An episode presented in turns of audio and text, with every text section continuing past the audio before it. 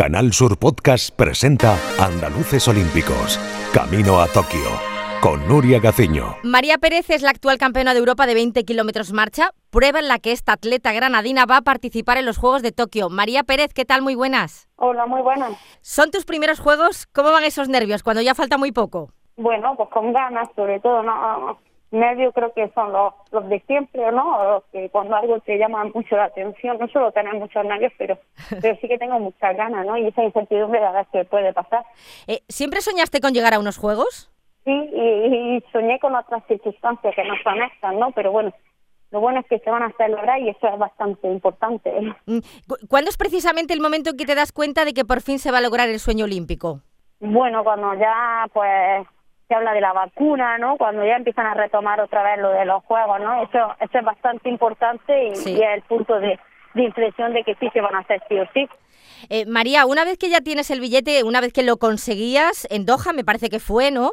Eh, ¿En quién te acuerdas? ¿Quién es la persona que más ha confiado en ti, que más te ha animado? Bueno, al final todos, ¿no? Todos forman parte de este éxito de Doha y, y yo creo que, bueno, ahí lo pude celebrar con el que, eh, que es la pieza fundamental, pero también de la familia, ¿no? Que cuando vuelves pues estás deseando encontrarte con ella.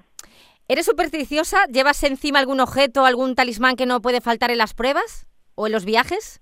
Bueno, eh, mira, eh, no solo sé o intento no ser lo que siempre pues tienes alguna tu- de tus manías, ¿no? Como al final todas las personas tenemos alguna manía, pero lo que sí sí tengo y llevo conmigo son estampas o cosas que las personas o la gente me, me regala, ¿no? Para que me dé suerte, Sí. pues sí que la llevo conmigo en la mochila de la selección española. Eh, ¿Nos puedes llevar alguna, alguna estampa así especial? Bueno, pues mira, tengo la Virgen de las Lágrimas de Guadix, Ujú. tengo a Jesucristo, creo que es uno, otro la Virgen de los Dolores, tengo varias. Bueno, veo que vas bien protegida, ¿eh?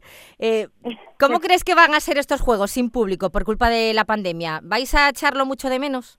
Bueno, el público siempre se echa de menos, ¿no? Pero sobre todo, yo creo que son unos juegos de, de la unión, ¿no? De que después de tanto tiempo todos divididos por la pandemia, pues un momento en el que todos los países se van a juntar con un solo objetivo, ¿no? Hacer feliz a, a mucha gente. Eh, Tokio es una burbuja, también Sapporo, que es donde vas a estar. Eh, ¿Con quién viajas tú? ¿Cuál es el séquito reducido que te acompaña?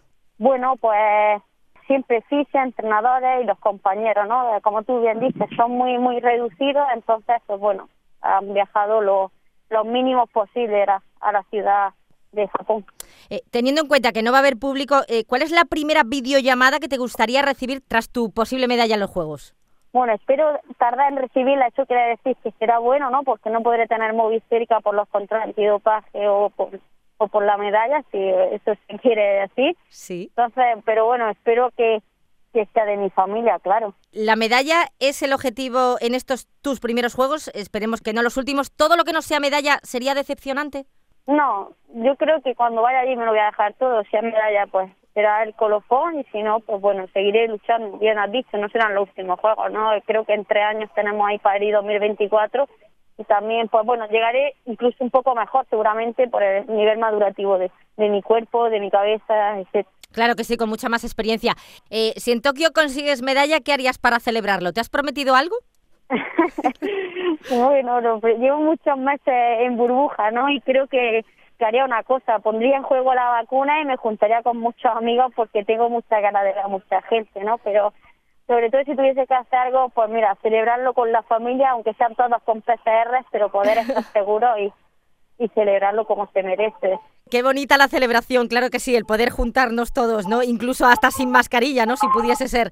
Eh, que- con mascarilla nos podemos juntar, pero el, el estás con mi gente más cercana, pues bueno, estoy muy cansada de estar en modo burbuja, sin poder a mis padres durante mucho tiempo claro. y al final pues hay ganas.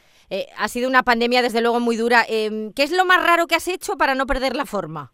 Bueno, pues mira, durante el confinamiento me compré una cintura elíptica y no he dejado de entrenar eh, ni un día y, y solo de- descansé, por así decirlo, durante 15 días en agosto y, y han sido unas mini vacaciones. Normalmente yo me suelo coger un mes, así que mira lo que he hecho por unos Juegos Olímpicos.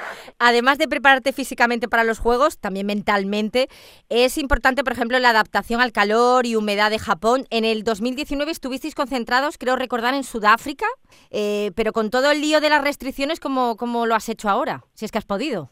Bueno, pues mira, tenemos la costa tropical en Andalucía, en Granada, cerca de casa y y bueno, bastante, estoy viendo bastantes zonas de calor y humedad, ¿no? Y, y bueno, algunos secretos que, que se tiene, ¿no? De los estudios y y bueno, y seguramente pues las cámaras de calor que existen tanto en, en, el CAR de San Cugat como en Madrid, en Torrejón de Ardoz, en donde preparamos Doha 2019. Ya, ya veo que no has parado. Eh, ¿Qué tiene Granada con la marcha, María? Tuvimos al Gran Paquillo, que fue además uno de los que te, te abrió, te impulsó, ¿no? Te transmitió esas ganas para dedicarte a esto de la marcha y ahora tú dando alegrías al deporte andaluz y español, ¿qué tiene eh, Granada? Bueno, Granada tiene algo especial, ¿no? Todo el mundo que viene a Granada se quiere quedar o, quiere permanecer mucho tiempo en Granada, ¿no?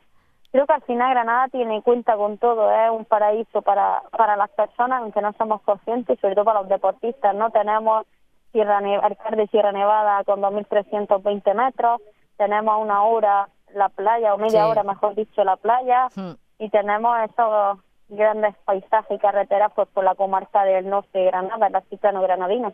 Desde luego, es una provincia de lo más completa y además mm, preciosa. Eh, ¿Compatibilizas el deporte de alto nivel con los estudios de educación infantil en la UCAN? ¿Queda tiempo para algún joven, para hacer algo, no sé, otra cosa de entretenimiento? Hay veces que no queda tiempo ni para estudiar, pero sí, me gusta pasear mucho por Granada y, y estás con la familia, ahora no se puede estar tanto, pero bueno, puedo pasear y, y eso, pues bueno, recarga también las pilas un poco. María Pérez, atleta granadina que va a participar en los Juegos de Tokio en la prueba de 20 kilómetros marcha, prueba de la que es la actual campeona de Europa. Muchas gracias por atender la llamada de Canal Sur Radio y mucha suerte en los Juegos, que te seguimos. Muchísimas gracias siempre a vosotros. En Canal Sur Podcast han escuchado Andaluces Olímpicos, Camino a Tokio, con Nuria Gaciño.